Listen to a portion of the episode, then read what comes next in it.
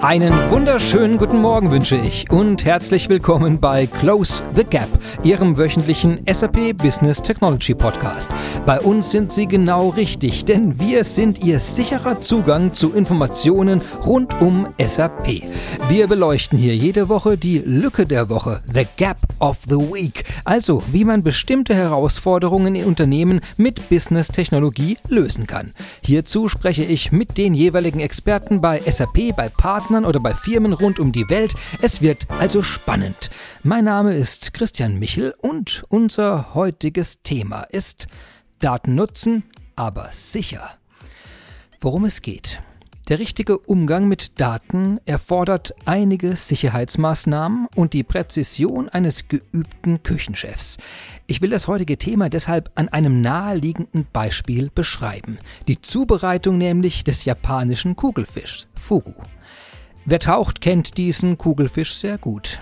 Es sind etwas gedrungen aussehende, ansonsten überaus gemütlich und unaufdringlich herumschwimmende Fische, die je nach Art die Länge ihres kleinen Fingers oder die eines sechsjährigen Kindes erreichen. Da sie sich bei Stress zu einer Kugelform aufblasen, haben sie den Namen Kugelfisch wahrlich verdient. Und viele Menschen essen diesen Fisch sehr gerne. Er gilt als Spezialität. Das Problem dabei ist nur, dass außer dem Muskelfleisch so ungefähr alle Eingeweide in diesem Fisch so giftig sind, dass man eine ganze Fußballmannschaft damit töten könnte. Ja, diese Teile enthalten nämlich das Nervengift Tetrodotoxin. Die auf die Zubereitung des Kugelfischs spezialisierten Restaurants schneiden daher kunstfertig die jeweils giftigen Teile des Fisches, soweit möglich, heraus. Die Kunst dieser Zubereitung liegt nun darin, und ich zitiere hier den Wikipedia-Artikel zu Fugu, dem Gast gerade noch ohne ernsthafte Vergiftungserscheinungen tolerierbare Giftdosen zu verabreichen, die neben einem prickelnden Taubheitsgefühl im Mund auch rauschhafte Euphorie auslöst. Was soll da schon schiefgehen? Das Ganze erinnert doch sehr an die Methoden zum sicheren Umgang mit Daten. Denn auch hier hat man den meist aufgeblusterten Datensatz vor sich, von deren Daten man aber nur einen kleinen Teil wirklich verwenden darf. Gesetzliche Vorgaben, Policies, Zugriffsrechte und vieles mehr müssen immer eingehalten werden, um unserem Datengast ein bekömmliches Datengericht zu ermöglichen. Aber wie schafft man es, Daten sicher zur Verfügung zu stellen, ohne deren giftige Anteile? Darüber sollte ich einmal mit Experten sprechen. Und die rufe ich jetzt einfach mal an. Ja, hallo, Christine Ulrich und Wolfgang Epting. Hallo. Hallo. Hallo zusammen.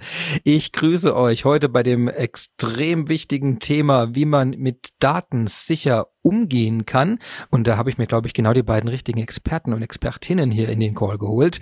Ich freue mich sehr, dass ihr dabei seid und dass ihr es geschafft habt zu heute doch recht früher Stunde. Wir nehmen normalerweise immer am Nachmittag auf, aber heute sind wir am, am Morgen und dass ihr da schon hoffentlich ausreichend wach und mit Kaffee aktiviert seid, über das Thema zu sprechen. Für unsere äh, Zuhörer zuerst einmal vielleicht eine kleine Vorstellungsrunde, damit wir wissen, wer uns zu dem Thema überhaupt etwas erzählt. Anfang ähm, Christine, möchtest du anfangen, dich vorzustellen? Ja, gerne. Ich bin Christian Ulrich und arbeite seit fast fünf Jahren jetzt für die SAP, war zuerst in der Beratung tätig und bin dann ähm, über ein Fellowship, das ist so eine Art Austauschprogramm innerhalb zwei verschiedenen Abteilungen innerhalb der SAP, ähm, da durfte ich im SAP äh, Startup Accelerator tätig sein im Bereich Go-to-Market und bin dann über dieses Fellowship, was ich dort gemacht habe, irgendwie an die Go-to-Market-Aktivitäten gekommen und habe deswegen auch entschieden, dass ich gerne die HANA-Kollegen im Datenbankbereich zum Thema Go-to-Market unterstützen möchte und fokussiere mich darin auf das Thema HANA Security und mit einem ganz speziellen Augenmerk auf die HANA Data Privacy Option, die die Anonymisierung und die Masking-Funktion der HANA inkludiert. Sehr schön. Dankeschön. Und Wolfgang, ein Wiederholungstäter in diesem Podcast. Ich grüße dich. Willst du dich auch nochmal vorstellen? Ja, sehr gerne. herzlichen Dank für die Einladung und dass ich wieder dabei sein darf. Ich habe meine berufliche Laufbahn als Datenbankadministrator bei einem mittelständischen Unternehmen begonnen. Die Daten haben mir es damals schon angetan und äh, ich habe mich dann nach äh, über 20 Jahren entschieden, die Seiten zu wechseln, zum Softwareanbieter zu gehen, war dann sechs Jahre bei IBM, danach drei Jahre bei einem kleineren Hersteller, die Firma Informatica Immer waren es die Daten, Data Governance, Data Security und ähm, jetzt bei SAP in einem Geschäftsbereich, der sich Plattform und Technologien nennt. Und ähm, hier sind es wiederum die Themen Data Governance und Data Security. Super, vielen Dank dafür. Dann können wir jetzt schon in Medias Res, sagt man da, glaube ich, in, also in, in die Mitte der Dinge. Und da haben wir doch die Frage, erstmal der Titel ist ja schon Daten nutzen, aber sicher. Das äh, legt schon mal zwei Fragen äh, vor die Füße. Das eine ist, wovon sprechen wir, wenn wir Daten nutzen? Damit möchte ich mal gerne anfangen. Was, was verstehen wir denn in dem Kontext unter Datennutzung? Ähm, Christine vielleicht. Ja, also das im Endeffekt geht es ja darum, dass wir die Daten so nutzen, dass eben keinerlei Privatheitsgarantien verletzt werden. Darum geht es eigentlich und das ist auch ein großer großes Hauptaugenmerk, was unsere Kunden halt aufgrund von verschiedenen Regularien, sei es hier in Europa die Datenschutzgrundverordnung oder auch außerhalb von Europa gibt es viele Länder, die jetzt nachgezogen haben und ähnliche Verordnungen erlassen haben. Und dann ist natürlich für die Kunden wichtig, wie bin ich denn kohärent zu diesen Regularien und wie schaffe ich es denn, dass äh, Privatheitsgarantien eben nicht verletzt werden. Das heißt, äh, Privatheitsgarantien, da reden wir halt ganz äh, speziell über personenbezogene Daten, aber natürlich auch ähm, darüber, dass eben keine, sage ich mal, Hackerangriffe auf die Daten meiner ähm, Mitarbeiter oder auch Kunden getätigt werden können. Und in was für Szenarien, also was für Situationen äh, würden sowas typischerweise auftauchen, dass ich mir Gedanken machen muss um sichere Nutzung von Daten, wenn ich sie benutze? Also wer benutzt wann Daten?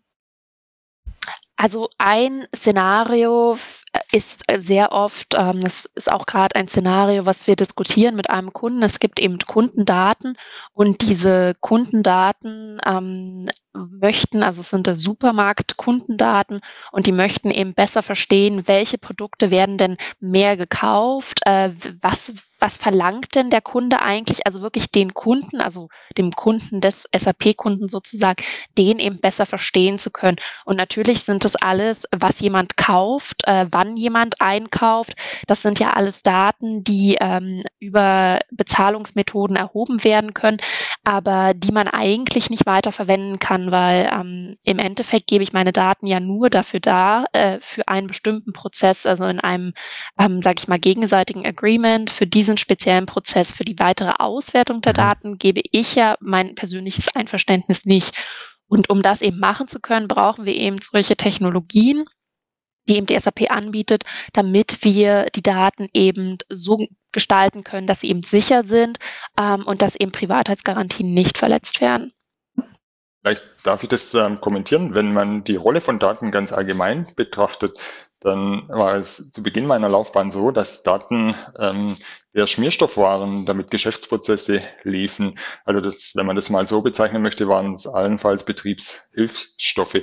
Das hat sich natürlich ähm, grundlegend gewandelt. Daten sind heutzutage ein Vermögenswert, der genau genommen aktiviert werden müsste und ähm, in der Bilanz seinen Niederschlag finden sollte. Es könnte jetzt beispielsweise sein, dass man dort über immaterielle Vermögensgegenstände äh, redet, immaterielle Wirtschaftsgüter, wie beispielsweise Patente. Und wenn man mal schaut, was denn gegeben sein muss, muss, damit ein immaterielles Wirtschaftsgut entsteht, ähm, ist eines der Kriterien, dass eine eigenständige wirtschaftliche Verwendungsmöglichkeit besteht. Und das ist bei Daten aus meiner Sicht ähm, auf jeden Fall ähm, so. Jetzt haben wir natürlich in diesen Daten ganz, ganz viele personenbezogene Daten, die man, wenn man diesen Schatz, um das mal so auszudrücken, heben möchte, natürlich nicht einfach beiseite lassen kann, sondern es geht eben jetzt darum, um den Wert aus Daten zu schöpfen, sei es beispielsweise bei der Entscheidungsfindung oder sei es gar bei der Monetarisierung von Daten, auch diese personenbezogenen Daten so zu verwenden, dass die Privatsphäre des Individuums nicht ähm, verletzt wird. Und wenn man jetzt beispielsweise mal auf eine Umfrage der Firma Bark schaut, ähm, die sich mit dem Thema Datenmonetarisierung beschäftigt, dann sind die größten Inhibitoren, die man dort feststellt, dass Daten nicht in der richtigen Qualität vorliegen beispielsweise, aber natürlich ähm, auch, dass eine Klarheit besteht hinsichtlich datenschutzrechtlicher Vorgaben. Das heißt, wie darf man personenbezogene Daten wo und wann dann entsprechend ähm, verwenden. Und ähm, das ist, glaube ich, eines ähm, ein ganz, ganz wichtiges Thema. Und ähm, ja, ich würde mich freuen, wenn wir heute innerhalb dieses Podcasts dort etwas Licht ins Dunkel bringen können und etwas Klarheit, welchen, welchen Stand der technologischen Möglichkeiten wir heute auch haben und was wir anbieten können, um genau dieses Problem zu adressieren. Jetzt hast du gesagt, dass es heute, dass die Firmen laut dieser Umfrage keine Klarheit hinsichtlich der datenschutzrechtlichen Vorgaben haben. Jetzt haben wir doch, äh, hast du ja gesagt, in den meisten Ländern haben wir ja recht ausführliche Beschreibungen was man damit darf, was man nicht darf. Da gibt es Dokumente, da gibt es Gesetze, da gibt es äh, Standards. Äh, da, was, ist, was ist da denn unklar?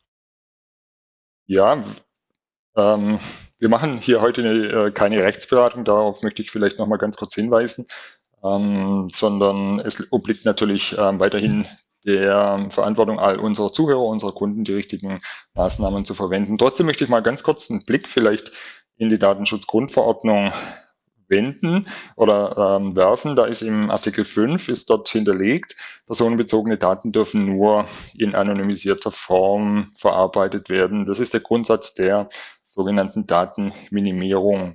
Die Datenschutzgrundverordnung selber hat dort sogenannte Erwägungsgründe, die die Artikel näher erläutern. Und dort steht beispielsweise im Erwägungsgrund 26, dass ähm, diese Grundsätze nicht mehr für anonymisierte Daten, nämlich dann, wenn diese Daten nicht mehr auf natürliche Personen bezogen werden können, angewendet werden darf oder muss. Und das ist natürlich eine ganz, ganz interessante Passage aus meiner Sicht. Mit anderen Worten, wenn es einem Unternehmen gelingt, personenbezogene Daten in der Art zu verändern, dass der Rückbezug auf ähm, eine entsprechende Person unterbunden wird und es auch nachweisbar so stattfinden kann, dann unterliegen diese Daten nicht mehr der Datenschutzgrundverordnung. Und dann wiederum können diese Daten auch in jedweder Couleur, das heißt ähm, beispielsweise in KI-Szenarien, was ein ganz moderner Anwendungsfall wäre, oder auch für Datenmonetarisierung oder auch in analytischen Anwendungsszenarien verwendet ähm, werden.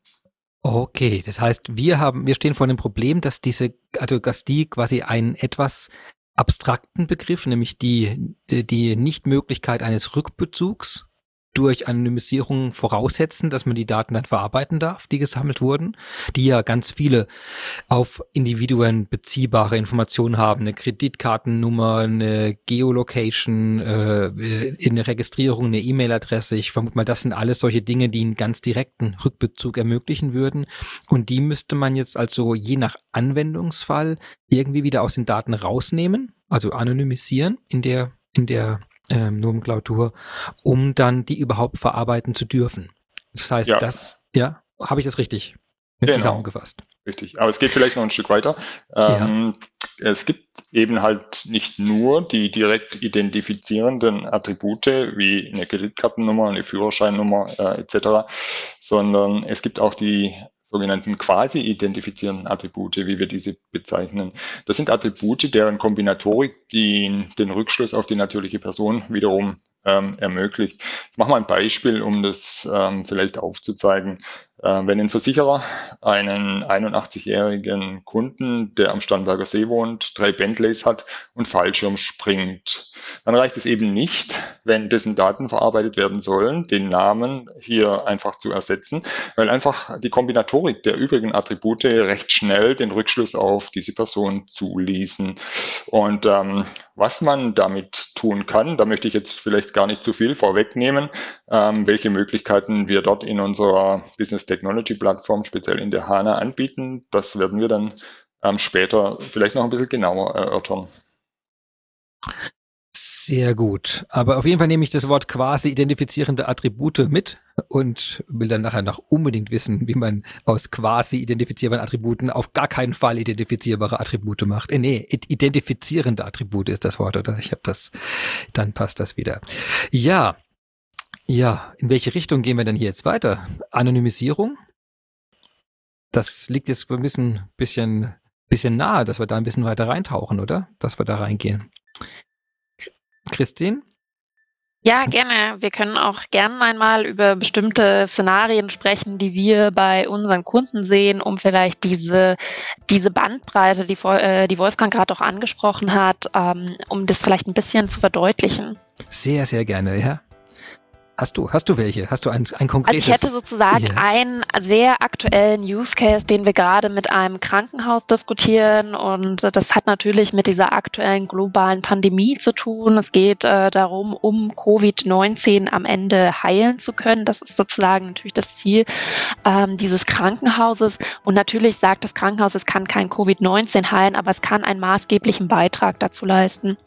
Und ähm, Ziel des Krankenhauses ist es, eine, ich sage das jetzt mal auf Englisch, äh, eine shareable Database herauszubringen, also eine teilbare Datenbank, wo eben Behandlungsmethoden, Vorerkrankungen von Patienten eingeschrieben oder aufgeschrieben sind. Und das soll dann eben ähm, verschiedenen Forschungsinstituten, und ähm, anderen Medizinern zur Verfügung gestellt werden, so dass man eben immer mehr Erfahrungswerte zu dieser Krankheit sammelt, um dann eben die Menschen entsprechend äh, von, sag ich mal, Erfahrungswerten, ähm, Behandlungsmethoden, die eben scheinbar immer gut mit entsprechenden Vorerkrankungen wirken, eben behandeln zu können.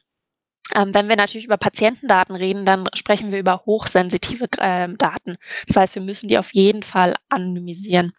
Und ähm, der Use Case in dem Fall ist, dass ähm, natürlich äh, die Patientendaten aufgenommen werden, aber es werden auch, wenn die Menschen mit einer Covid-19-Erkrankung in diesem Krankenhaus eingeliefert werden, dann oder selbst dorthin kommen, dass man eben auch aufnimmt, welchen ethnischen Hintergrund haben sie, ähm, auch so generell geht es auch, ähm, ist der Mensch übergewichtig, hat der Mensch vielleicht schon andere Vorerkrankungen, ähm, vielleicht prinzipiell ähm, Asthmatiker, solche Sachen werden eben alles mit aufgenommen und man hat eben festgestellt, zumindest wurde uns das von dem Krankenhaus mitgeteilt, dass eben alle diese Vorerkrankungen schon ähm, einen, sag ich mal, Ansatz geben, welche Behandlungsmethode eben die beste ist.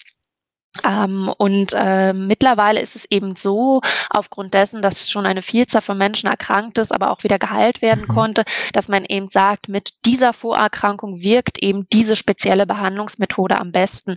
Und das ist eben, ähm, sind die Daten, die wir dann eben in dieser Datenbank ablegen wollen, sodass eben andere auf diese Datenbank zugreifen können. Und was natürlich so ein bisschen das übergeordnete Programmziel am Ende ist, dass halt nicht nur ein Krankenhaus diese diese Daten zur Verfügung stellt, dass, sondern dass andere Krankenhäuser und äh, Institute, die sich eben mit dieser Covid-19-Erkrankung beschäftigen, sich eben an diese Datenbank anbinden, sodass man immer mehr Erfahrungswerte sammelt und dann äh, eben auch aus der Forschungsperspektive dort eben Daten abgreifen kann, die eben geschützt sind, sodass keinerlei Privatheitsgarantien verletzt werden, aber dennoch dazu beitragen, dass wir sag ich mal, der Welt helfen, diese Krankheit eben auch zu bekämpfen oder diesen Virus zu bekämpfen.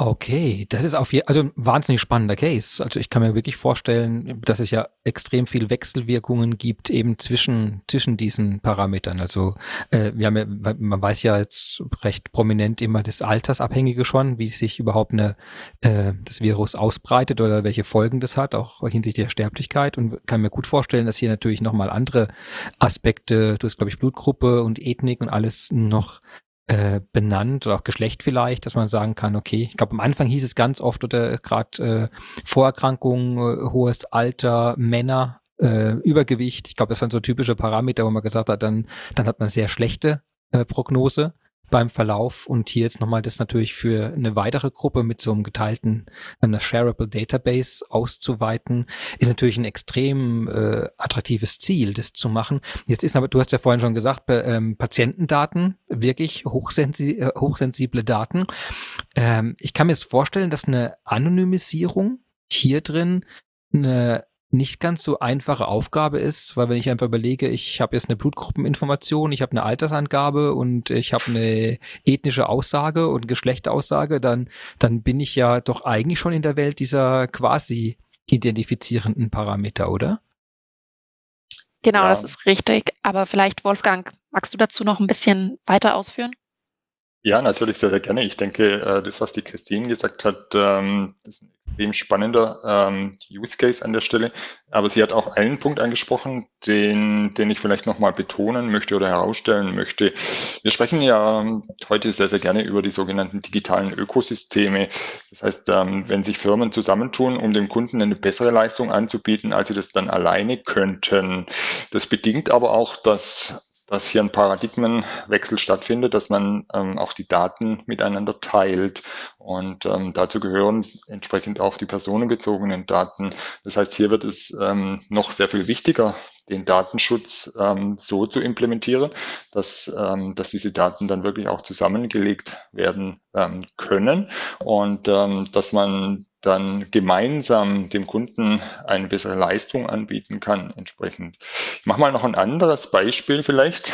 Ähm, mhm. Wenn wir mal annehmen, ähm, wir haben ein Pharmaunternehmen und eine Krankenkasse. Die Krankenkasse hat natürlich sehr, sehr viele Daten über ihre äh, Versicherten, auch ähm, teilweise äh, Daten über Krankheitsverläufe etc., dann aber auch über jährliche medizinische Kosten, Einkommensdaten. Und ähm, Pharmaunternehmen Demgegenüber möchten unter Umständen neue ähm, Arzneimittel auf den Markt bringen. Und nehmen wir mal ein Beispiel, dass ähm, ein solches Arzneimittel ähm, vorbeugende Eigenschaften für Krebs hätte. Allerdings wurde festgestellt, dass es für Personen über 40 mit Gewichtsproblemen dort dann auch ähm, zu Nebenwirkungen, beispielsweise Blutdrucksteigerung kommen könnte. Und dann stellt sich eben die Frage, wie kann man ähm, hier vorgehen, um diese Daten dann trotzdem zusammenbringen ähm, zu können. Eines der Verfahren ist die sogenannte Generalisierung. Äh, Christine, kannst du dann gleich vielleicht noch ein paar Worte dazu zu sagen. Das heißt, man geht dort dazu über, dass man diese Daten gruppiert und zwar zu einer ähm, großen Gruppe oder einer Gruppe, die mindestens so groß ähm, ist, dass es dann keinen Rückschluss mehr auf die natürliche Person geben kann. Ich nehme mal das Beispiel mhm. ähm, das Gewicht und die Größe. Das sind natürlich quasi identifizierende Attribute. Die kann, könnte man aber dann beispielsweise zusammenfassen in einen Body Mass Index. Das Einkommen könnte man zusammenfassen in hoch, mittel oder gering. Die Adresse könnte man zusammenfassen in Gebiete, Großraum München, Großraum Stuttgart, Baden-Württemberg ähm, etc. Und auch das Alter könnte man beispielsweise gruppieren. Es ist jetzt wahrscheinlich nicht so sehr entscheidend, ob ähm, hier dann ähm, jemand 31 oder 32 ist, wenn er in der Gruppe der 30 bis 35-Jährigen sich dann entsprechend ähm, befindet. Das wäre so eines ähm, der Verfahren, ganz moderner Verfahren, die wir in unserer Technologie dann auch ähm, anbieten. Oh, das gefällt mir gut. Das ist schön. Das ist, das ist quasi, dann, dann ist mein Body Mass Index zwar, zwar äh, nutzbar, aber es ist nicht klar, dass es meiner ist. Das, da kommt mein, mein Gewichtsproblem nicht ganz so zur Geltung. Das ist schön. Das freut mich. Gut. Ähm, aber das, also Generalisierung ist quasi, also wir haben jetzt Anonymisierung und Generalisierung. Kurz zur Abgrenzung ist Generalisierung also eine Technik zur Anonymisierung. Eine Korrekt. Untergruppe da drin. Oh, genau, okay. richtig. Also wir zum Beispiel innerhalb der SAP, innerhalb der HANA Datenbank bieten eben auch zwei verschiedene Technologien an. Das eine ist so ein bisschen die Generalisierung oder auch die nennt sich auch K-Anonymität, wo wir eben Einzelpersonen in einer Gruppe verstecken. Das ist sozusagen die Übersetzung für dieses Wort K-Anonymität. Und dann gibt es noch eine zweite Technologie oder eine zweite Methode, ähm, das heißt Differential Privacy. Da geht es eben, dass wir sozusagen Rauschen auf sensiblen Daten anwenden. Also der Wolfgang hat gerade von Gehalt gesprochen, was man eben auch machen könnte, wenn man das Gehalt hat, dass man zum Beispiel ähm, weiß ich, einen Datensatz von vier verschiedenen Daten hat. Der eine verdient 65.000 Euro, der nächste 34.000, der nächste 75.000 und man ähm, rauscht sozusagen diese sensitiven Daten und ähm, dann hat man eben Werte wie 12.000, minus 30.000 und 140.000.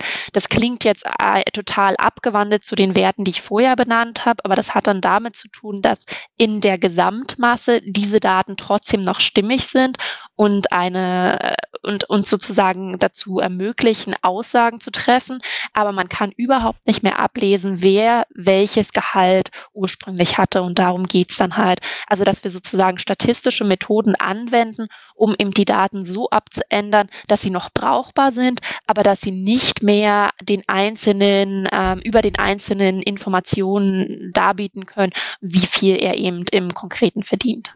Okay, dann ich versuche es nochmal äh, zu, zusammenzufassen, ob ich es richtig mhm. verstanden habe. Also das erste war diese K-Anonymität, also Generalisierung. Ja. Ich äh, erzeuge sozusagen aus äh, eigentlich individualisierbar oder individualisierenden ähm, Parametern einen zweiten, wo ich Dinge zusammenfasse, so dass ich es nicht mehr einer Person zuordnen. Beispiel vorhin war Body Mass Index, zu sagen, okay, Größe und äh, Gewicht mache ich nicht einzeln sichtbar, sondern ich habe einen neuen Parameter, wo die beiden reinfließen, wo ich dann aber eigentlich es nicht mehr auf eine Person zuordnen kann. Das ist diese K-Anonymität. Mhm. Das zweite ist Differential Privacy, hast du, glaube genau. ich, gesagt, ähm, wo ich jetzt, äh, du hast Rauschen genannt, äh, ich habe es jetzt, äh, wenn ich beim Zuhören für mich so verstanden, wie als würde ich eine Skala einfach verändern, oder? Quasi ich mache, also wenn ich vorher sozusagen Gehalt habe zwischen jemand verdient 10.000 oder, äh, oder 20 oder 80.000, äh, dass ich da einfach neue Werte rausmachen, zum Beispiel 2, äh, 2, äh, 1, 2 und 8 und dann verschiebe ich die vielleicht, dass der eine dann auf minus 1, äh, 0 und äh, naja, 6 ist.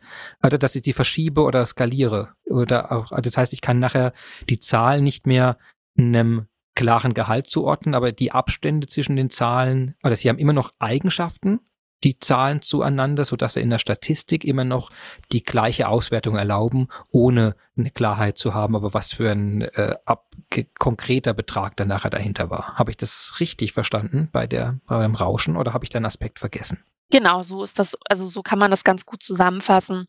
Und ähm, ja, beides sind natürlich äh, Methoden, die natürlich in der Forschung Anwendung finden. Und ähm, wir haben bei uns im Team auch einen Kollegen, der eben aus der Forschung kommt und der ähm, sich dafür halt auch eingesetzt hat, dass diese Methoden, die in der Forschung äh, schon Anwendung finden und auch sich bewährt haben, dass wir die eben auch in die Technologie mit einbinden. Jetzt habe ich also einen Datensatz und dann ähm, würde ich dann, also habe ich sozusagen einen Knopf da drin und dann sage ich, okay, jetzt mach das bitte mal K-anonym, kanonym. Ja. Das hängt immer von dem einzelnen Use Case ab. Wenn wir natürlich über, wie ich das vorher mit dem Covid-19-Fall ähm, ja. gesagt habe, über Krankheitsbilder reden, dann bringt es natürlich nicht da ein Rauschen drauf zu machen, weil im Endeffekt, welchen Mehrwert haben die Daten denn dann am Ende noch? Also es kommt immer darauf an, welche Parameter wir anonymisieren wollen und je nachdem, welchen Parameter wir anonymisieren, nehmen wir dann die eine oder die andere Methode. Aber jeder Kunde kann frei entscheiden, welche der beiden Methoden angewandt werden. Ja, wir ordnen dieses Verfahren den sogenannten dynamischen Anonymisierungsverfahren äh, zu. Um das vielleicht nochmal ganz kurz ähm, auch abzugrenzen für unsere Zuhörer.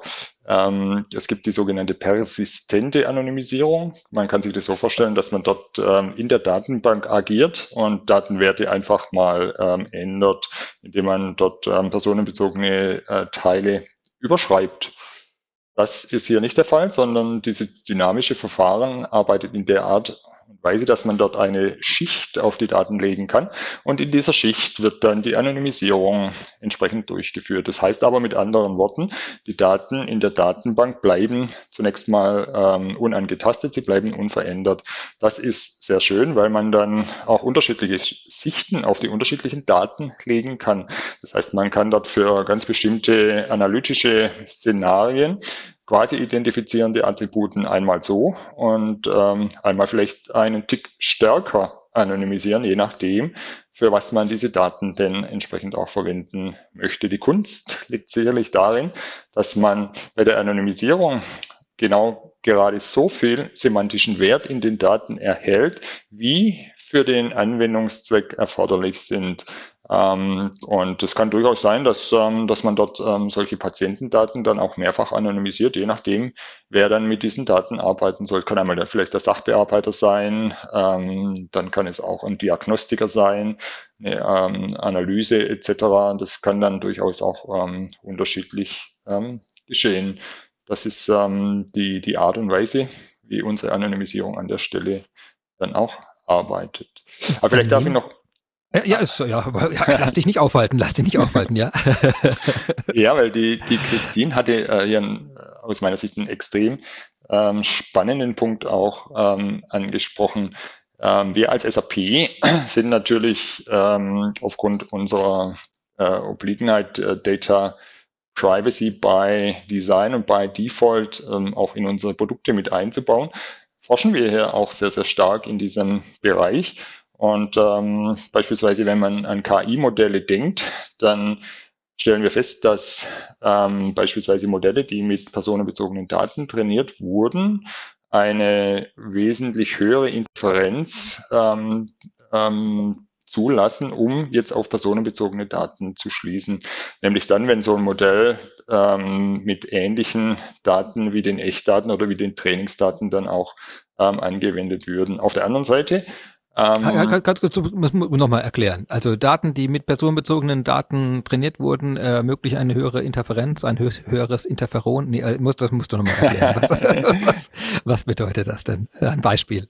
Ja, ähm, wenn jetzt ähm, ein mathematisches oder ein KI-Modell ähm, entsprechend zur Anwendung kommt und ein potenzieller Angreifer würde jetzt ähm, einen, einen Datensatz oder ein, das Modell mit einem Datensatz ähnlich oder aus der Menge der Trainingsdaten ähm, anwenden, dann ähm, kann man empirisch oder forschungsmäßig auch nachweisen, dass es dann auch einen Rückschluss auf eine natürliche Person ähm, entsprechend zuließe, einfach ähm, ob der Aussage des Modells.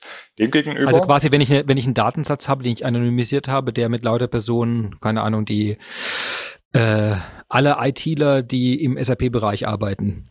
Wenn ich einen Datensatz damit habe, wo ich alle Adressen und sowas hinterlegt habe oder eben alle auf diese Individuen rückschließenden Daten, die habe ich schon anonymisiert, aber jetzt habe ich quasi, aber ich habe jetzt einen Datensatz, in dem doch wieder inf viele Informationen über diese Personengruppe drin sind. Äh, und wenn ich die jetzt matche oder miteinander abstimme, dann kann ich sozusagen durch die Eigenschaften der anonymisierten Daten und der einzelnen Datensätze einen Rückschluss ziehen, der mir dann wiederum Mapping dieses anonymisierten Datensatzes auf meinen nicht anonymisierten Teil zulässt und damit kann ich die Individuen doch wieder rausfischen. Vielleicht nicht alle, aber recht viele. Ist das die äh, etwas schnell, aber passende Beschreibung? Nein, ich glaube nicht, äh, sondern äh, was ich damit sagen wollte, ist, dass ich durch die Verwendung dieses Modells, wenn es schon trainiert wurde und wurde schon vielleicht ausgeliefert im Rahmen von SAP-Software, ähm, dann kann ich durch die Anwendung dieses Modells mit einem Beispieldatensatz ähm, dann durch das Verhalten des Modells auf, den, auf das Individuum schließen, wenn ich das mit nicht anonymisierten Daten mache. Deshalb ähm, gehen wir auch davon über, dazu über, dass wir ähm, solche Modelle mit anonymisierten Daten trainieren. Mhm. Dort wiederum ähm, ist es dann so, dass es dieser Rückschluss auf die natürliche Person wesentlich schwieriger wird, aber auf der anderen Seite die Vorhersagewahrscheinlichkeit der Modelle nicht unbedingt signifikant deshalb ähm, zurückgehen. Hier haben wir zum Beispiel ein Forschungslabor in Karlsruhe, in Madrid, glaube ich. Und ähm, da haben wir Kollegen, die sich speziell mit solchen Themen ähm, beschäftigen. Und aus meiner Sicht ist es durchaus ein, ein, Zukunftsthema, weil wir ja sehr, sehr viel über die Anwendung von KI-Modellen ähm, auch ähm, diskutieren im Moment. Nee, sehr gut. Das heißt, wir haben aber hier schon mal zwei. Es, es ist natürlich jetzt ein, ein Feuerwerk an Begrifflichkeiten hier, das gefällt mir schon mal.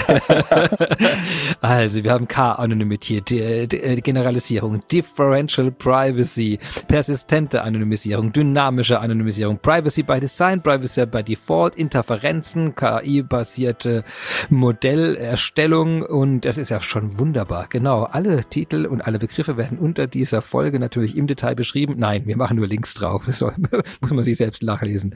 Aber das ist schon mal, aber es zeigt schon mal, äh, dass wir hier in einem Aspekt im Umgang mit Daten sind, wo wir, wo wir in einer Art mit Daten arbeiten, die im Alltagsverständnis nicht unbedingt vorkommen. Also eben, dass man äh, welche Inhalte in den Datensätzen sind jetzt äh, potenziell äh, beziehbar auf ein Individuum? Welche Technologien oder statistische Methoden könnte ich anwenden, um aus einem Datensatz, der vielleicht nicht korrekt anonymisiert wurde, dann eben doch wieder das Individuum rauszuziehen?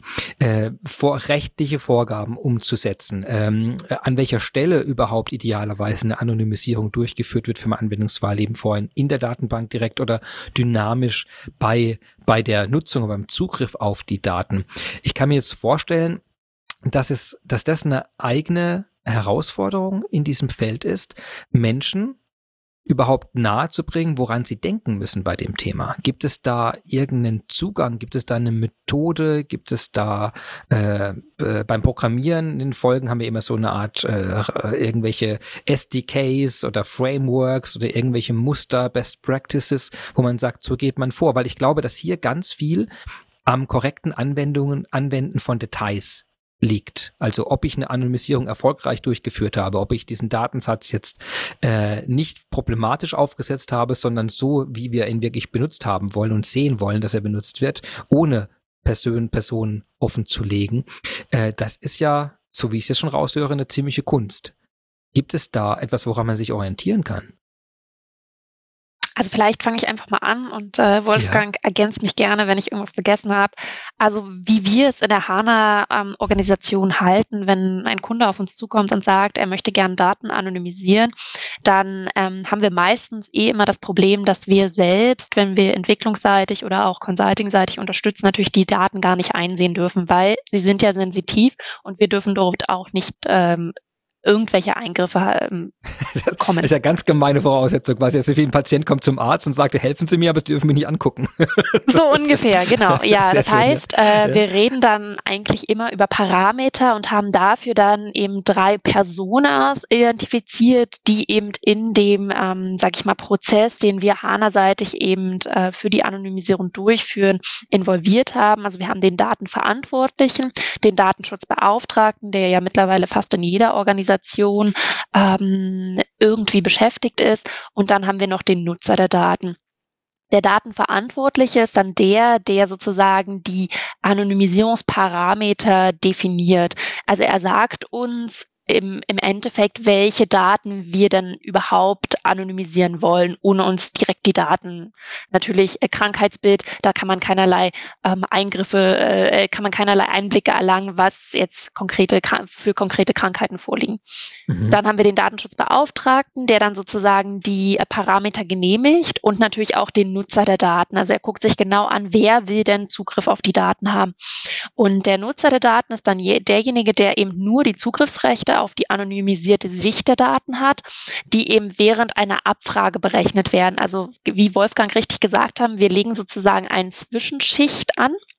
Und diese Zwischenschicht ist dann das, wo dieser Nutzer der Daten drauf zugreift. Und dann haben wir halt in der HANA einen ähm, Prozess äh, der Anonymisierung programmiert, der dann von ähm, den sensiblen Daten, die eben in einer Tabelle liegen, eine Art ähm, Anonymisierungssicht kreiert, wo eben nur die anonymisierten Daten ähm, dann drin sind. Und wir helfen dann natürlich dem Kunden in der Diskussion, ohne die Daten einzusehen, ähm, schon bei der ähm, bei, bei der Diskussion, welches sind denn die Parameter, die dann anonymisiert werden müssen. Und das ist aber immer so speziell, dass man wirklich den einzelnen Use Case sich im Detail angucken muss, um eben zu sagen, das sind die Daten, die in diesem Falle anonymisiert werden, weil ähm, selbst ich bin jedes Mal verwundert, was es alles für Daten gibt, die äh, für bestimmte Szenarien eben wichtig sind. Also es ist äh, an Daten, die man vielleicht in diesem einzelnen Prozessschritt, wenn man sich ihn selbst überlegt, gar nicht denken würde, die haben dann aber die Kunden meistens auch vorrätig. Und äh, wenn wir uns dann äh, ähm, die sozusagen Definition von personenbezogenen Daten angucken, dann ähm, empfehlen wir dann eben auch diese quasi Identifizierer auch ähm, in einer Gruppe zu verpacken oder mit Rauschen zu belegen, um die Daten eben zu anonymisieren. Was halt sehr gut ist, also in meinen Augen ist eben, dass der Datenschutzbeauftragte am Ende eine Art Anonymisierungsreport erhält. Und das finde ich ehrlich gesagt super super gut, weil das ist sozusagen im HANA Cockpit kann der der Datenschutzbeauftragte eben Einblicke erlangen, wer hat denn diesen Anonymisierungssicht, äh, diese Anonymisierungssicht angefragt, ähm, welche Methode wurde verwandt, wann wurde es durchgeführt? Und ähm, da der Datenschutzbeauftragte ja heutzutage eben auch sehr viele Informationspflichten hat, hilft ihm das natürlich dann, ähm, eben dieser Informationspflicht auch wieder nachzukommen. Oh, sehr gut. Das heißt, der greift dann drauf zu und hat einen Report, äh, was nicht, ist das eine Excel-Datei oder ist das ein PDF oder ist das, wie, wie kommt er, was hat er da? Das ist tatsächlich im HANA Cockpit ähm, einfach, sage ich mal, eine Übersicht, eine Art Dashboard. Und ähm, das kann man natürlich dann auch exportieren, wenn man möchte. Aber im Endeffekt ist es eine Art ähm, Übersicht im HANA Cockpit, dort, wo sozusagen alle, ähm, ja, wie können wir es mal am besten sagen, wo, wo alle, wo, wo ich alle Aktivitäten, die sich in der HANA abspielen, eben einsehen kann. Ähm, ich sag mal, vielleicht kann man es gut vergleichen, wie wenn ich im Auto sitze und auf meine, ähm, ja, auf meine Anzeige schaue, wo eben ähm, Betankung und äh, Schnelligkeit und so weiter angezeigt werden. Genauso ein Dashboard haben wir eben auch für die HANA und dort kann der ähm, Datenschutzbeauftragte eben reinschauen und sich dann eben anschauen, wer welche Anonymisierungsanfrage gestartet hat. Es heißt also sogar noch besser, also nicht einfach irgendein statisches Dokument, das da rausgelassen wird, nur das ist eine Option, aber äh, erstmal ist es so eine Art Echtzeitansicht, wo man da genau. reingeht und dann direkt jederzeit sieht, wer greift auch jetzt im Moment gerade äh, worauf zu, mit welchen äh, Bedingungen, welchen Rahmenbedingungen, welcher Methode, um das entsprechend dann berichten oder ein Gefühl dafür zu bekommen. Sehr gut. Wow. Okay. Ja, der Datenschutzbeauftragte hat ja im ähm, Rahmen seiner Pflichten eine sogenannte Risikofolgeabschätzung durchzuführen. Das heißt, alle Prozesse im Unternehmen, die mit personenbezogenen Daten auch in Kontakt kommen und ähm, eine potenzielle Gefährdung darstellen, müssen dort ähm, hinsichtlich des Risikos dann auch bewertet werden. Jetzt kann es natürlich schon auch sein, dass ähm, dann mal der Landesdatenschutzbeauftragte des jeweiligen Bundeslandes anklopfen könnte, was wir natürlich alle nicht hoffen, was aber ähm, immer öfter dann auch ähm, geschieht. Und dann ist es natürlich auch wichtig für so einen Datenschutzbeauftragten dann auch ähm, nachweisen zu können, dass hier Anonymisierung implementiert wurde und ähm, wie stark die Anonymisierung dann tatsächlich auch ähm, angewendet ist und ähm, welche Verfahren dort zum Einsatz kommen. Gibt es jetzt, du hast gesagt, die, die, klopf, die können jederzeit anklopfen, einfach um zu schauen. Ist ja auch wirklich ein zentrales Thema heute. Ich glaube, dass, ähm, dass in dieser ganzen digital ähm, Businesswelt ja immer mehr eben das auch reguliert wird, wo man schaut, wer arbeitet wann mit welcher Art von Daten, wer darf was machen und äh, ein Aspekt, der wahrscheinlich da gar nicht so oft im Bewusstsein ist, dass da ja auch Leute dann draufschauen, ob es eingehalten wird, was du gerade sagst. Ist es dann äh, Teil dieser Datenschutzgrundverordnung? Das, wie das Reporting auch stattfindet, oder ist das, äh, reden wir da von einer ganz anderen, ähm, von einer anderen Ebene der Regularien rund um äh, Datennutzung? Nein, das ist natürlich schon ähm, Teil der Datenschutzgrundverordnung. Ähm, das heißt, ähm, ja, wir, wir sehen, oder ähm, die Datenschutzgrundverordnung ist ja nun nicht äh, komplett neu, ist schon äh, über zwei, zweieinhalb Jahre jetzt dann fast ähm, in Kraft. Und ähm, jetzt sehen wir allerdings ähm, auch hier im deutschsprachigen Raum durchaus äh, Strafzahlungen, die dann bemerkenswert sind oder die, die dann auch einen Reputationsverlust mit sich bringen. Das war zu Beginn zunächst mal äh, nicht so. Das heißt, wir sehen natürlich auch bei unseren Kunden, dass das Thema Datenschutz ähm, sehr viel ernster ähm, genommen wird. Da gibt es ja dann äh, unterschiedliche Aspekte, dann ähm, Löschen von personenbezogenen Daten, Sperren von personenbezogenen Daten und ähm, der ganze Bereich Anonymisierung von personenbezogenen Daten ist eben ein ganz, ganz wesentliches Thema, wenn es um die Nutzung von solchen Daten dann entsprechend auch ähm, geht. Und hier muss eben dann nachgewiesen werden, wie stark oder wie gut die Anonymisierung tatsächlich ähm, auch ist. Das ganze Thema ist im Moment heiß diskutiert. Wenn man davon ausgeht, dass eine absolute Anonymisierung ähm, kaum möglich ist, sondern ausreichend ist aber auch in der Regel, dass der Personenbezug derart aufgehoben wird, dass eine sogenannte Reidentifizierung praktisch nicht durchführbar ist. Das heißt, der Personenbezug kann nur mit einem unverhältnismäßig hohen Aufwand an Zeitkosten und Arbeitskraft äh, wiederhergestellt werden, also sehr viel kriminelle Energie. Trotzdem muss für den Nachweis natürlich gezeigt werden, dass hier eine starke Anonymisierung ähm, durchgeführt werden worden ist da sind wir wieder bei dem Punkt von, ähm, den wir eingangs erwähnt hatten, nämlich dann sind diese Daten nicht mehr im Bereich der Datenschutzgrundverordnung, können dann entsprechend auch ähm, verwendet werden. Okay, wir haben jetzt die, die Stichworte, wir haben schon die ein paar äh, ein paar Schritte konkret in die Elemente in der HANA gemacht, die das ermöglichen das zu bauen. Also wir haben die, das, das Cockpit erwähnt, wo man dann die entsprechenden Berichte, äh, Einblicke bekommt für diese Risikobewertung, ähm, wer, wer zugreift, was macht die verschiedenen Methoden, also die K-Anonymität und Differential Privacy als Methoden. Ähm, ich würde da gerne noch ein bisschen tiefer reingehen, weil ich glaube, jetzt ist so ein bisschen klar geworden an dem, an dem Klinikbeispiel, okay, das sind so Szenarien, ich möchte Daten mit anderen zusammenführen, ich habe aber sehr kritische Daten, die will ich die will ich so anonymisieren, die will ich in eine Form bringen, damit die Leute, die damit arbeiten müssen, jetzt sich aber auch darauf verlassen können, dass äh, das, was sie als Datenverwender zugreifen, dass sie eigentlich davon wissen, okay, da ist, das ist jetzt erstmal nicht mehr kritisch. Ich kann damit arbeiten für das Szenario, das ich angegeben habe. Und äh, dann hat entsprechend der Datenschutzbeauftragte und der Datenverantwortliche dafür gesorgt, dass die, dass das so angelegt wurde, ähm, dass ich das nutzen kann. Jetzt würde mich sehr interessieren, äh, wie ist das jetzt abgebildet? Also ich habe jetzt die Daten in quasi in meine HANA reingeschoben die, die liegen jetzt da. Am Beispiel ist nochmal diese Patientendaten, eben Covid-19-Beispiel zum Beispiel, liegen jetzt da. Da ist jetzt alles Mögliche drin, was nicht IP-Adresse, über welchen Server zugegriffen wurde, weil sie über ein Webinterface eingegeben haben, die Adressdaten, der Blut, äh, äh der der Blutdruck, die ganzen Werte, irgendwelche MRT-Daten vielleicht, falls jemand gescannt wurde, äh, wann sie sich in der App wo befunden haben, weil es also all, alle Arten von Informationen, die man sich ja vorstellen könnte, könnte es theoretisch über diesen Datensatz drin liegen. Also die habe ich jetzt schon drin. Was, was für Elemente habe ich jetzt? Wie würde ich jetzt damit arbeiten?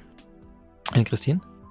Ja, also es gibt innerhalb der HANA das äh, sogenannte HANA Security Konzept, ähm, wo mhm. wir eben sagen, dass wir verschiedene Bereiche abdecken, um eben die Sicherheit der Daten sicherzustellen. Ähm, das ist wie so eine Art Kreis, der sich aufbaut. Also ganz am Außen haben wir halt die Authentiz Authentifizierung und das User Management. Da geht es halt darum, ähm, wie ähm, logge ich mich ein und welche verschiedenen User gibt es halt? Haben wir einen technischen Account, haben wir einen Datenbankadministrator, haben wir einen tatsächlichen End-User? Und ähm, das sozusagen das Administrationswerkzeug für dieses User Management ist dann das HANA Cockpit, was ich eben vorhin schon erwähnt habe, dieses Art Dashboard, wo ich das dann alles nachschauen kann. Es gibt ja innerhalb der SAP aber auch andere Lösungen, die sich genau mit diesem Thema Authentifizierung und User Management beschäftigen, wie zum Beispiel das SAP Identity Management oder Access Control. Und es gibt eben Adapter, sodass ich eben auch dort ähm, diese einzelnen User definieren kann, die eben Zugriff auf die einzelnen Daten habe. Und dann ist es halt ein holistisch integriertes Szenario in die entsprechend andere Infrastruktur. Das heißt, die, äh, in der HANA ist erstmal der Mechanismus drin, damit jemand, der auf die Daten zugreifen will, erstmal entsprechend äh, authentisiert werden kann, damit ich weiß, okay, die Person hat und dann die in der Folge erstmal die ganzen Rechte bekommt oder eben nicht bekommt oder Zugriffe bekommt oder nicht bekommt oder vielleicht auch gar keinen Zugriff mehr bekommt, was man immer wieder rausgenommen hat. Das alles würde dann hier entweder direkt in der HANA möglich sein oder entsprechend synchronisiert mit einem Identity Management oder Access Control einer anderen äh, Ebene. Völlig richtig, genau. Okay. Und was ich halt ehrlich gesagt sehr gut finde, ist, dass wir eben auch User Groups, ähm, sag ich mal, uns anschauen können. Das heißt, wir müssen nicht für jeden Einzelnen, also für Wolfgang die Einstellung machen, für Christian die Einstellung machen und für Christine die Einstellung machen, sondern wir könnten sagen, okay, wir haben ungefähr alle drei die gleichen Anforderungen. Das heißt, wir könnten uns zusammenfassen in einer User Group und dann können die Einstellungen eben für diese User Group entsprechend gemacht werden. Oh, das gefällt mir gut. User Group klingt gut. Kann man auch auf Tour gehen. take, take That wäre vielleicht ein Name, wenn man sagt, Daten, Daten wollen wir teilen. Take That. so, falls der Name noch nicht vergeben sein sollte. Nein, ähm, sehr gut. Äh, dann haben wir also Authentisierung und, äh, nee, Authentifizierung heißt es, gell? Korrekt. Ja. Und User Management. Genau, und das User. ist sozusagen der äußere Kreis ähm, des äh, HANA Security Konzepts. Genau. Ach, das Konzept ist wirklich, äh, ist Ringe, die von außen nach innen gehen. Ja, also ist, oh, okay. ich, ich habe es immer so in meinem Kopf, deswegen vielleicht rede ich jetzt hier über Kreise, sind aber vielleicht gar keine Kreise. Und das, also ich habe einfach so ein Diagramm im Kopf, wo es einen äußeren Kreis gibt und ähm, zwei innere Kreise, genau. Okay, sehr gut. Ne, nur, dass wir uns das vorstellen, das ist ja hier immer, immer gar nicht so einfach. Und wenn ich das aber jetzt google, HANA Security Concept, finde ich das dann gleich gucke mal kurz. Security Content Data. Also man kann auf jeden Fall auf die HANA Security Webseite gehen und dort gibt es auch den Security Guide und da ist auch ah, dieses ähm, Diagramm ja. beschrieben und da gibt es dann auch nochmal viel detailliertere und tiefergehende Informationen zu dem Security Konzept. Das ist doch sehr gut. Kann ich jetzt quasi schon spicken, während wir darüber reden. Sehr gut. Da habe ich auch schon einen Guide, den Security Guide. Der ist wahrscheinlich aber hier nicht ganz so aktuell, wie die neueste Version wäre. Ich habe ja einen gefunden. Guck mal kurz, ob ich. Ah, da habe ich auch einen Kreis. Nee, das ist ein anderer Kreis. Gut, egal, ich versuche, ich gebe auf, aber ich ja. verlinke das später unten drunter. Also wir haben auf jeden Fall die Authentifizierung und das User Management hier drin und Details dazu, zum Ganzen, worüber wir jetzt gerade sprechen, dieses HANA Security Konzept im HANA Security Guide, den wir entsprechend verlinken werden. Super, sehr wir schön. Ja, wir bezeichnen das Ganze auch, auch als ähm, Innovate with Confidence. Das finde ich sehr, sehr schön ähm, weil das ähm, doch ähm, klar beschreibt, dass, ähm, dass Innovation immer auf der anderen Seite auch ähm, Vertrauen bedingt. Und ähm, das, was die Christine gerade beschrieben hat, ähm, alle diese Mechanismen, die man findet, wenn man die Motorhaube der HANA öffnet, da steckt jede Menge von Security ähm, drin und ähm, das ist alles Innovate with Confidence. Wo man natürlich schon sagen muss, dass diese Anonymisierung ähm, unser Hidden Champion ist. Das ist etwas, ähm, auf das wir ähm, normalerweise gar nicht so explizit dann auch hinweisen. Jetzt muss ich äh, kurz fragen, in diesem Kreis, wir befinden uns immer noch im Kreis, äh, ist ja? das jetzt die nächste Schicht? Ist nach, äh, nach Authentisierung kommt Anonymisierung? Ja, es gibt ähm, dort ähm, eine einfache Maskierung. Das wäre jetzt beispielsweise, wenn man, ähm, bevor man eine Kreditkartennummer anzeigt, dann die ersten sechs Stellen belässt und den Rest dann beispielsweise durch Sterne ersetzt. Das ist eine sehr, sehr einfache Methode, die man dann anwenden kann, wenn ganz bestimmte Benutzerdaten sehen müssen oder Funktionen ausführen sollen, aber die Daten nicht sehen dürfen. Das sind die Methoden jetzt. Also die erste Methode zur Anonymisierung, die ich einsetzen würde, wäre es die Maskierung, also Dinge ausblenden. Ja, das würde ich gar nicht, würde ich jetzt gar nicht als Anonymisierung bezeichnen. Das verdient eigentlich den Namen nicht, weil der Anonymis die Anonymisierung ähm, tatsächlich in Terminus ist oder auch so, ähm, so beschrieben wird. Das ist wirklich eine Methodik, die ein ganzes Stück darüber hinausgeht und die dann so geartet ist, dass wir eben diesen, diesen Rückschuss auf die natürliche Person dann entsprechend nicht mehr jetzt haben. Jetzt kriege ich den Bezug auf den Kreis nicht mehr. Wahrscheinlich denken alle Hörer jetzt, ich bin total bescheuert, aber ich habe das irgendwie nicht verstanden. das ist manchmal so gemein, wenn man dann nochmal später in die Folge reinhört und plötzlich plötzlich, mer plötzlich merkt, ich habe eine Frage gestellt und das hat, das, das, das hat mein toller Gast genau zwei Sätze vorher im Detail gesagt. Dann, damn. Deswegen hoffe ich mal, ich stelle mich jetzt hier nicht zu bloß. Also, ähm, genau, wir haben ja mit dem Kreis angefangen, haben es gesagt, wir haben also außenrum, du hast gesagt, wir haben ja dieses Innovate with Confidence, also das grundsätzliche Konzept in der HANA, dass wir sagen, wir wollen, wir wollen Innovation und mit Umgang mit Daten so erlauben, dass man entsprechend eine Sicherheit hat, wenn man damit arbeitet. Das verstehe ich jetzt so, dass es, um das umzusetzen, das HANA Security Concept gibt. Im Detail beschrieben im äh, Security Guide. Die, äh, die äußerste Schicht ist erstmal zu regeln, wer, wer darf überhaupt hier zugreifen? Wer hat überhaupt Zugang auf diese Datenebene. Ist noch nichts gefiltert oder überhaupt erstmal. Das ist quasi die Authentifizierungs- und User-Management-Ebene. Jetzt kommt für mich ja die nächste Schicht. Die Frage ist jetzt, was ist denn das nächste, was da kommt? Bevor wir nicht, dass wir bei Anonymisierung und Maskierung jetzt vorgreifen, da muss ich schon die Struktur einhalten jetzt. Äh, Christine, hilf uns. ja, also genau, also im nächsten Kreis äh, beschäftigen wir uns dann mit, äh, wie Wolfgang völlig richtig gesagt hat, mit dem Thema Maskierung, wo wir halt ah, okay. ähm, vielleicht vielleicht sagen sollten, dass wir bei der Maskierung eben von Attributen reden. Und wenn wir halt die Anonymisierung als, sag ich mal, Pendant dazu angucken, dann reden wir eben von Datensätzen. Und das ist eigentlich so, wie man es sehr schön abgrenzen kann. Also bei der Anonymisierung reicht es eben, wie Wolfgang richtig gesagt hat, überhaupt gar nicht aus, wenn ich nur, sag ich mal, ein Identifizierer verändere, sondern ich muss halt den Datensatz entsprechend, wie wir vorhin schon drüber geredet haben, mit K-Anonymität oder Differential Privacy entsprechend abändern, so dass wir eben ähm, die Einzelperson in den komplexen Datensätzen schützen können. bei der Maskierung reicht es eben völlig aus, dass wir einfach nur ähm, bestimmte ja, Kreditkartennummern ausblenden, genau, um eben sozusagen ein Callcenter-Mitarbeiter, er kann dann weiter mit äh, mir arbeiten, wenn er mich zum Beispiel anruft und äh, meine personenbezogenen Daten nochmal überprüfen muss, dann muss er nicht die komplette Kreditkarte einsehen, sondern es reicht, wenn wir da einen Abgleich machen über das Geburtsdatum und ähm, die letzten äh, Ziffern sozusagen. Und dann haben wir eben noch ähm, zwei weitere Komponenten in diesem Kreis. Das ist die Verschlüsselung oder auch Encryption. Ähm, das ist halt einfach ein zusätzlicher Layer in der Datenbank, um eben Schutz anzubieten. Und ähm, die Encryption, die wir eben hier anbieten, die basiert auf der SAP Standard Crypto Bibliothek. Ähm, und dann gibt es eben verschiedene Arten der Verschlüsselung. Aber ich würde sagen, das geht jetzt vielleicht auch zu tief ins Detail. Das steht aber alles sehr schön in dem Guide beschrieben. Das heißt, ähm, wenn man da unbedingt nochmal nachlesen möchte, dann gerne im Guide nachschauen. Und als letztes, sage ich mal, Puzzlestück in diesem Ring, äh, in dem wir uns befinden, gibt es dann die Autorisierung. Da geht es eben um Datenzugangskontrolle. Was kann ein User machen, abhängig von seinen Rollen und Privilegien? Und Privilegien ist eben das, was sozusagen definiert, was ein Benutzer dann am Endeffekt sehen kann. Tja, und da merke ich schon die erste Peinlichkeit des Tages, dass ich vorhin bei Authentifizierung auch Autorisierung schon mit aufgenommen habe. Ein kompletter Anfängerfehler. Ja, wunderbar. Das kommt am Ende natürlich, ja, sehr schön. Danke, dass ihr aus Höflichkeit mich nicht darauf hingewiesen habt vorhin. Das ist lieb. So, Nein, so, kein Problem, aber ich denke, äh, die, die Sichtweise, die du, die du darauf hattest, die ist sicherlich ähm, sehr, sehr wertvoll. Wir haben die Authentifizierung, wenn sich äh, zunächst mal überhaupt jemand gegenüber dem HANA-System ähm, zeigt. Das heißt, wir machen dort, wir versuchen dort die Identität festzustellen.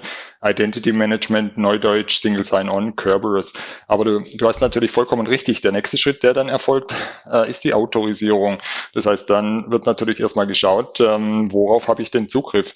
Und diese weiteren Verfahren, die Anonymisierung, die Maskierung, die sind in das Autorisierungskonzept dann auch ähm, eingebettet. Das heißt, bevor jemand eine Sicht die eine Anonymisierung hat, überhaupt lesen darf, muss natürlich zunächst mal festgestellt werden, hat er überhaupt die Berechtigung, diese View dann entsprechend dann auch ähm, zu lesen. So greift das Ganze dann ähm, ineinander.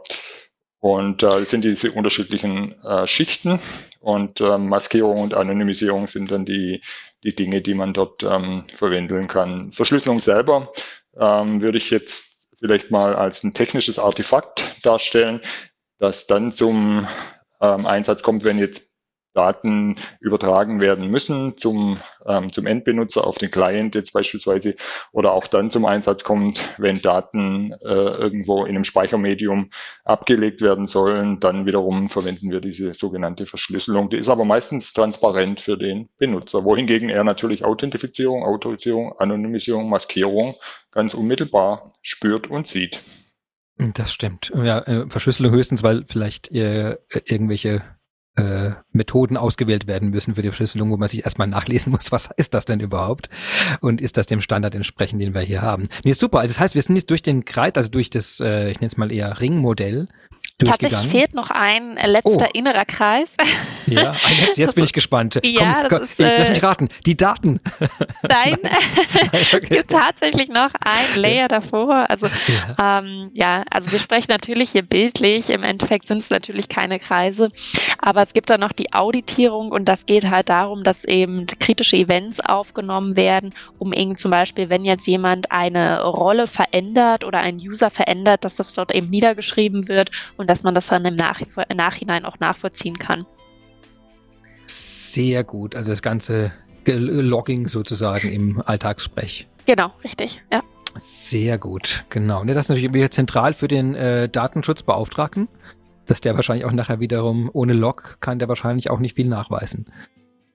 Ja, das geht vielleicht auch auf eine Verpflichtung der Datenschutzgrundverordnung zurück. Das heißt, wenn ein Datenschutzverstoß stattgefunden hat, dann ähm, muss es angezeigt werden, zunächst mal der Datenschutzbehörde und muss dann, ähm, also da gibt es eine entsprechende Frist und je nachdem, wie stark das Risiko dann auch für den Endbenutzer ist, muss dann auch nachgewiesen werden, welche Daten dort ähm, veruntreut wurden, einfach um das Risiko dann auch ähm, darstellen zu können. Und dazu muss man natürlich schon auch wissen, äh, wer hat wann, wo, äh, auf welche Daten dann auch zugegriffen. Sehr schön, sehr schön. Also dann haben wir HANA Security Konzept. Wir haben den HANA Security Guide, dem alles beschrieben ist. Wir haben uns authentifiziert gegenüber dem System. Also das System weiß, wer wir sind, äh, hat sichergestellt, dass wir auch die richtige Person sind. Dann haben wir eine Maskierung vielleicht vorgenommen, indem wir kritische Attribute ausgeblendet haben, sowas wie eine Kreditkartennummer. Ähm, wir haben Daten anonymisiert mit den entsprechenden beiden Methoden, die wir schon angesprochen haben. Wir haben die Daten, die Option zumindest die Daten zu verschlüsseln, zu verschlüsseln. Bitte ist meine Sprache verschlüsselt dabei. Äh, wir haben jetzt äh, Autorisierungen geprüft oder vergeben, je nachdem, auf welcher Seite wir gerade sitzen, um zu klären, wer was wann mit welchen Daten darf und worauf, worauf Zugriff hat. Und wir haben das Ganze mitgelockt, um für Audits nachweisen zu können, gab es irgendwelche kritischen Events, die vorgefallen sind, um überhaupt Nachweise erbringen zu können, die ja durch die entsprechenden Grundverordnungen da auch schon äh, auch vorausgesetzt werden, dass man das kann. Sehr gut. Wollen wir in einen von den Teilen noch tiefer rein oder ist das äh, hier schon ausreichend beschrieben? Wie, wie seht ihr das? Habt ihr da noch Freude, irgendwo reinzutauchen? Ich würde das Ganze gerne noch um eine Dimension erweitern. Ähm, Aber wo ist die? Moment, Moment, wo ist die? Ist es jetzt, ist jetzt eine Kugel? Kreis eine Kugel oder ist das nochmal in der Mitte? Ich muss das verorten für die Zuhörer. Ja, welche Dimension? Das ist jetzt eine Dimension, die sich ähm, rein technisch gesehen nicht mehr in der HANA befindet, sondern das ist eine, eine andere Lösung, die aber aus meiner Aha. Sicht extrem wichtig ist. Höchstens, Christine, du möchtest noch einen der angesprochenen Punkte innerhalb der HANA? Nee, also ich glaube, das haben wir so ähm, innerhalb der HANA ganz gut äh, um, äh, beschrieben, was die einzelnen Funktionen setzen können. Und wie gesagt, wenn es da ähm, noch weiteren ähm, Bedarf gibt, ähm, sich ähm, das, damit zu beschäftigen, dann ist es auf jeden Fall im Security Guide super gut beschrieben. Super. Ja, dann, Wolfgang, dann bin ich jetzt gespannt, in die nächste Dimension einzutauchen. ja, das, äh, das Ganze hört sich jetzt sehr, sehr einfach an, wie wir das beschrieben haben. Vielleicht auch nicht einfach. Aber ich denke, ein Grundproblem besteht natürlich schon auch darin, überhaupt mal äh, zu wissen, wo sind denn personenbezogene Daten das ist gar nicht trivial und das haben wir jetzt einfach so stillschweigend vorausgesetzt. Ähm, man kann jetzt beispielsweise ja sagen, you can't protect what you don't know. Das heißt, äh, man kann ja letztendlich gar nicht schützen, was man, äh, was man nicht weiß. Und wenn man mhm. äh, solche Datenbestände mal anschaut, dann sind es ähm, strukturierte, unstrukturierte Big Data, ähm, dann äh, Textdata äh, etc. Das heißt, wir haben sehr, sehr viele Daten unter Umständen, die personenbezogen sein können. Und ähm, der erste Schritt aus meiner Sicht ist hier ein Verständnis zu haben, ähm, welche personenbezogenen Daten habe ich denn ähm, wo und äh, wie sind die zurückzuführen auf ein ganz bestimmtes ähm, Individuum. Nämlich erst dann kann ich ja äh, so eine Sicht entwerfen und eine Sicht definieren, wenn ich weiß, hier habe ich direkt identifizierende Attribute, hier habe ich eine Ausweisnummer, mhm. eine Führerscheinnummer, eine ähm, oder eine andere anderes ähm, Attribut und ähm, hier habe ich quasi identifizierende Attribute. Und ähm, auch hier bieten wir eine Lösung an. Das ist ein sehr, sehr spannendes Produkt, das wir seit kurzem in unserem Portfolio haben. Das nennt sich Data Mapping and Protection by Big ID. Und da ist ähm, sehr viel Intelligenz am Start, um unseren Kunden dabei zu helfen, diese personenbezogenen Daten in ganz, ganz unterschiedlichen Datenhaltungssystemen dann auch zunächst überhaupt mal aufzufinden. Das kann natürlich in der HANA sein, das kann in Big Data Systemen sein, das kann in Dokumenten, Verwaltungssystemen sein, das kann eigentlich fast nahezu überall sein. Das und diese Lösung ist es jetzt ich meine, die, die Daten liegen ja jetzt trotzdem irgendwo in der Datenbank. Also ist das jetzt, oder eben nicht, nein, eben nicht, das ist ja der Punkt. Sie, sie können ja komplett verteilt sein, auch in anderen Systemteilen, die jetzt in dem Sinne nicht explizit als Datenbank wahrgenommen werden. Ähm, das heißt, wie, wie stelle ich mir die Lösung jetzt vor? Greife ich, äh, ich kann ja nicht eine Lösung irgendwo, irgendwo installieren, sag hier übrigens, du hast jetzt voll Zugriff auf alle Bits und Bytes meines Unternehmens, jetzt scanne mal hier durch. Wie, wie stelle ich mir das denn vor, wie die das macht? Ja, es ist tatsächlich so, dass wir äh, diese Lösung ähm, dann, dann zunächst installieren ähm, oder dass die dort äh, irgendwo installiert wird virtuell. Und ähm, dann ist es echt ein Scanning-Prozess, der dann aber aufgrund von Sampling ähm, Methoden jetzt nicht beispielsweise ähm, Millionen von Datensätzen scannen muss, um personenbezogene Daten zu finden. Da gibt es dann solche ähm, statistischen Signifikanzen. Weißt du wahrscheinlich besser wie ich, wie man das macht. Aber ähm, trotzdem wird dort auf der Basis von KI und auch auf der Basis von ähm, Geschäftsregeln dann ähm, ein personenbezogenes Datum auch herausgefunden. Das kann bei einer Kreditkartennummer oder bei einer E-Mail-Adresse mhm. sehr, sehr einfach sein. Das kann bei anderen Daten aber auch durchaus auch komplex sein, wenn man jetzt Namen hat, äh, die dann auch in unterschiedlichen Sprachgebräuchen dann auch unterschiedlich verwendet werden ähm, oder Firmenbezeichnungen etc. Das heißt, da ist sehr viel Logik am Start, um das dann auch wirklich abschließend dann auch machen zu können. Sehr gut. Das heißt, das habe ich die, also ich habe die Daten jetzt gesammelt. Ich habe sie jetzt identifiziert mit mit der Data Mapping and Protection bei Big IP Lösung, dass ich weiß, in welchen Datensätzen habe ich potenziell Risikodaten. Ich habe jetzt in der HANA durch mein Security-Konzept die ganzen Möglichkeiten, das zu machen und habe die entsprechenden Verantwortlichen im Unternehmen, die ich hoffentlich dann habe, die mir dann definiert haben, welche Elemente da drin, äh, welche Datenfelder, welche Datensätze potenziell kritisch sind, die aber verwendet werden müssen, sodass der Datenschutzbeauftragte dann seine Genehmigung gibt und sagt, ja, mit den Daten könnt ihr, wenn ihr das und das macht, arbeiten und der Datennutzer nachher entsprechend äh, autorisiert und authentisiert auf diese Elemente zugreifen kann, ohne sich über die ganze Komplexität hinten dran viele Gedanken zu machen. Er bekommt den Zugriff drauf und sieht die Daten in einer Form, dass er oder sie die verwenden können in ihrem Programm, in ihrem Prozess, in ihrer Analyse, was auch immer die dann damit machen, die Datennutzer, äh, dass wir das dann so haben. Das klingt für mich äh, sehr rund. Also ich glaube, für mich ist ja greifbar geworden, wo, was, wir, was man alles bedenkt und was man alles machen muss. Und äh, würde euch jetzt fast nur noch fragen können, äh, haben wir was vergessen? Ähm, äh, Christine, haben wir was vergessen? Also aus meiner Perspektive eigentlich nicht. Ich glaube, wir sind ganz gut äh, einmal durch das äh, durch die Landschaft der Security HANA-seitig sowohl als auch Big IP gegangen und ähm, ja, ich hoffe, dass wir das äh, Thema vielleicht etwas mehr aufdröseln konnten und vielleicht ein bisschen mehr für Verständnis in diesem großen, komplexen Security-Gesamtframework ähm, ja, Einblick äh, erteilen konnten. Sehr gut. Ähm, ja, vielleicht möchtest du noch äh, etwas erwähnen. Wir sind quasi in, einem, in dem letzten Abschnitt jetzt schon, den ich äh, Famous Last Words nenne. Also wo du gibt's noch Dinge, gibt's noch einen Workshop vielleicht? Kann man dich irgendwo tre treffen oder äh, möchtest du was erwähnen? Gibt's ein White Paper, das wir unbedingt hier erwähnt haben sollten, worüber wir noch nicht genug gesprochen haben, was ich auch gerne in die Shownotes aufnehmen kann? Dann wäre das jetzt die Gelegenheit. Also tatsächlich gibt es für die HANA-Datenanonymisierung, wenn man dazu mehr erfahren will, eine extra Webseite, die ist halt auch ähm, dann wieder unten stehend, wie Christian richtig gesagt hat, dann ähm, verlinkt. Ähm, und sonst, äh, ja, es, es, ist auch gerne einfach eine E-Mail ähm, an mich zu schreiben, äh, wenn es irgendwie Fragen gibt. Ich kann dann auch gerne auf die entsprechenden Kollegen verweisen. Ähm, und ähm, ja, wenn es sonst weitere Interessen gibt, wie gesagt, es gibt überall auf den gesamten Websites immer die Option, die SAP zu kontaktieren. Und ähm, dann am Ende landet natürlich auch die ein oder andere Frage bei uns. Sehr schön. Ja, Wolfgang, auch für dich natürlich noch die Gelegenheit, äh, ein paar Worte an uns zu richten, zu sagen, haben wir was vergessen, habe ich irgendwas vollkommen falsch gesagt vorhin, dann wäre das der Moment, um es klarzustellen. Oder gibt's Workshops, Angebote, kann man dich irgendwo buchen? Das wäre jetzt, äh, ja genau, dein Slot. Herzlichen Dank für deine Fragen dass du uns auch wieder immer auf den Boden der Tatsachen zurückgeholt hast, wenn wir ähm, so ein bisschen abgehoben sind.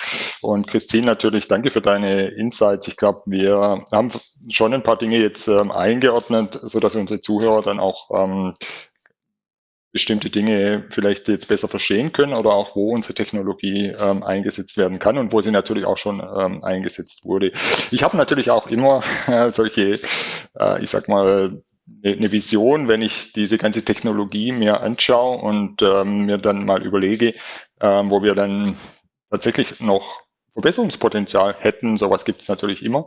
Und ähm, also aus meiner Sicht wäre natürlich eine Lösung, die ganz automatisch personenbezogene Daten findet, das dann auch im Datenkatalog hinterlegt, beispielsweise über eine Kategorisierung, ähm, vertraulich, streng vertraulich oder kann ähm, auch so verwendet werden etc. Und dann auch schon ähm, beispielsweise über den Verwendungszweck und den Datenkatalog hinweg dann schon die Anonymisierung selber macht.